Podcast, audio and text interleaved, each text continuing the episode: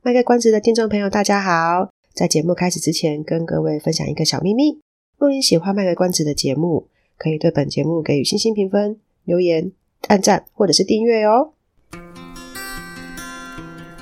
欢迎收听卖个关子，来听听智商心理师麦麦今天想跟你卖什么关子，陪你迈过人生关卡。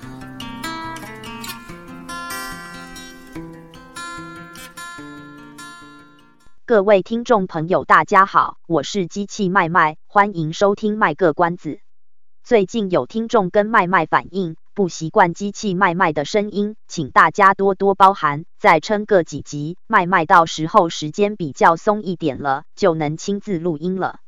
好了，这集的卖个关子要送上的菜色是香油心参汤。有句成语叫香油心生，意思是说一个人内心的想法会影响他的外貌。但这集麦麦要说的香油心生，比较像是苏东坡如佛印禅师的故事。正所谓心中有佛，所见皆是佛。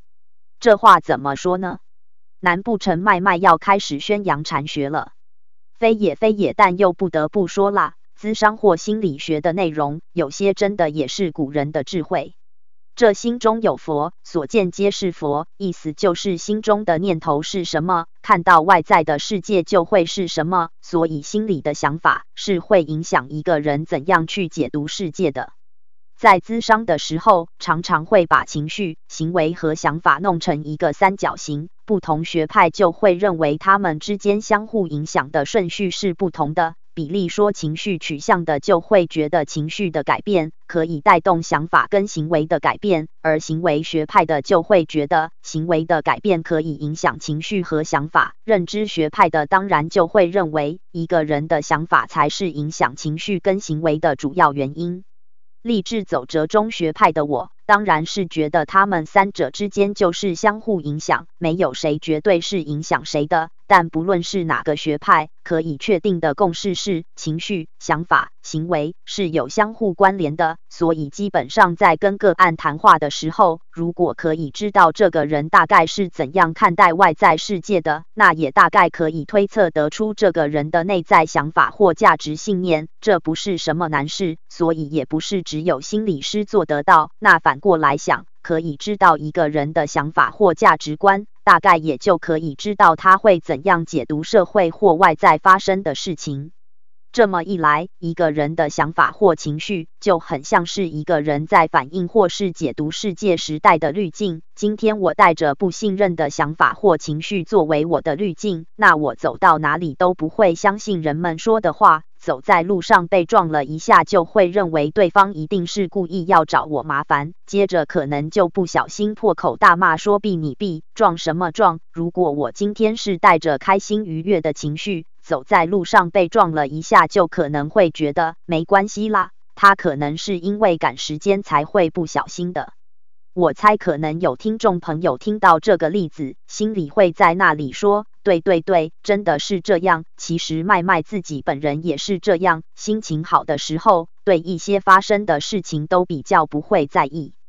可是这集要说的部分，那个解读外在世界讯息、解读他人讯息的这种，有一些就比较是长期的行为模式，受到心情影响的程度就会比较少。也就是说，已经是根深蒂固了。纵使今天心情不错，还是会用自己固有的习惯去解释事情，这就是自带情绪或想法滤镜的影响了。这种人常常可能出现的口头禅和对应的内在想法或情绪，我来举一些例子好了。一位某甲呢，可能因为较缺乏自信，所以常认为别人跟自己讲话的言语当中，就是都瞧不起自己，看自己没有。当然，表现出来的行为就不一定了，也许会认命的说，反正不会有人相信我可以的，或是生气的说，你们都没人相信我。而带着忧郁滤镜的某乙，可能就会习惯性的讲，我只会给别人带来麻烦，或是不会有人懂我，甚至是觉得自己很糟糕，自己身边的人很糟糕。当然，人是有七情六欲的，偶尔心情不太好，或是近期的压力较大时，难免会有这样的想法，或是用这个方式去解读别人的行为。但若长期都是带着情绪或想法的滤镜来看这个世界，看待别人的话，久了之后就会忘记客观线索的存在，而更相信自己的解读方式。我们可以这样去想象，太阳眼镜是在我们觉得阳光太刺眼的时候才会戴的，或是其他颜色镜片的眼镜可能是在特别的场合或情境才会戴的。但若一直戴着太阳眼镜或有颜色的镜片，眼睛看出去的色彩就不再是物体原本的颜色，全部都会被镜片的颜色干扰，于是觉得家人对自己不好，朋友不理解自己。同事不好，长官不好，另一半不好，整个世界都不好，或是 A 说的话一定与我有关，B 一定在说我坏话，C 一定在看我的笑话，D 一定只是客套，E 只是拿我当备胎，等等的。简单的说，我不觉得这个世界好，这个世界的人不管做什么，我都不会认为是好的。可是很多时候，当我们去问他身边的人，得到的讯息是，其实感到这个人很有戒心，好像永远都不相信他们，所以他们也不知道该如何跟他们相处。这种时候最挑战的是让这些人拿下有颜色的镜片去看看物体原本的样子。对他们而言，物体原本的样子已经不是他们心中认为的样子，他们相信的是从滤镜中看到的样貌。如此一来，带着滤镜看世界的人们，可能容易觉得自己跟世界格格不入，而在追寻着为何自己跟世界格格不入的答案时，怎样也不会去质疑是否跟自己带的滤镜有关系。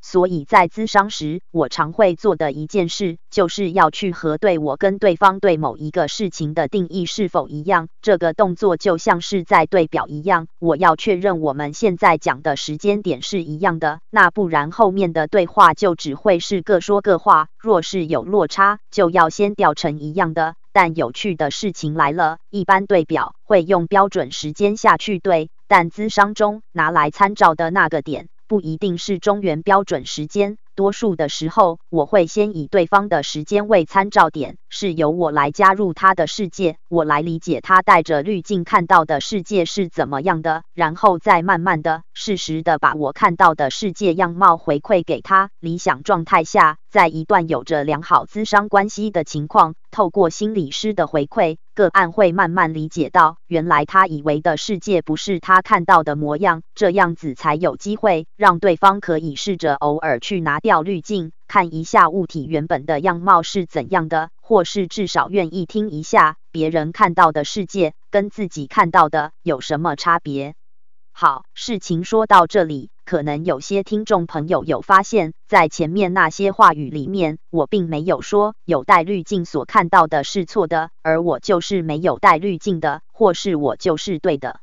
这就跟现象场或后现代的东西比较有关。主要对我来说，我会比较需要去关心的是何以他会选择戴上这个滤镜。他可以选择要不要戴滤镜，也可以选择戴上之后要不要同时也参照别人看到的样子，也可以选择要戴哪一种滤镜，什么时候戴，什么时候拿下。而他为何要选择这一个滤镜，而且老是戴着呢？拿下滤镜对他而言会是怎样的困扰呢？一个人在生活中到底感受到什么，会比他的感受在多数人的定义中是对还是错更来的重要。虽然一般来说都会希望心理师是比较中立的角色，但其实每个人都有自己的价值观，所以每个人也都有着自己的滤镜在看这世界。包括我选择哪一个学派来个案概念化，其实就是反映了我带着什么样的滤镜来看个案。所以对我而言，厉害的心理师并不是没有滤镜、全然中立，而是知道自己有立场、有滤镜。但是更能知道这些立场、这些滤镜如何影响自己，才能避免因为带着滤镜和立场而伤害到个案。这就是我的挑战，我的香油心参汤对哪些人来说会是什么味道？这就是我工作角色需要觉察的部分。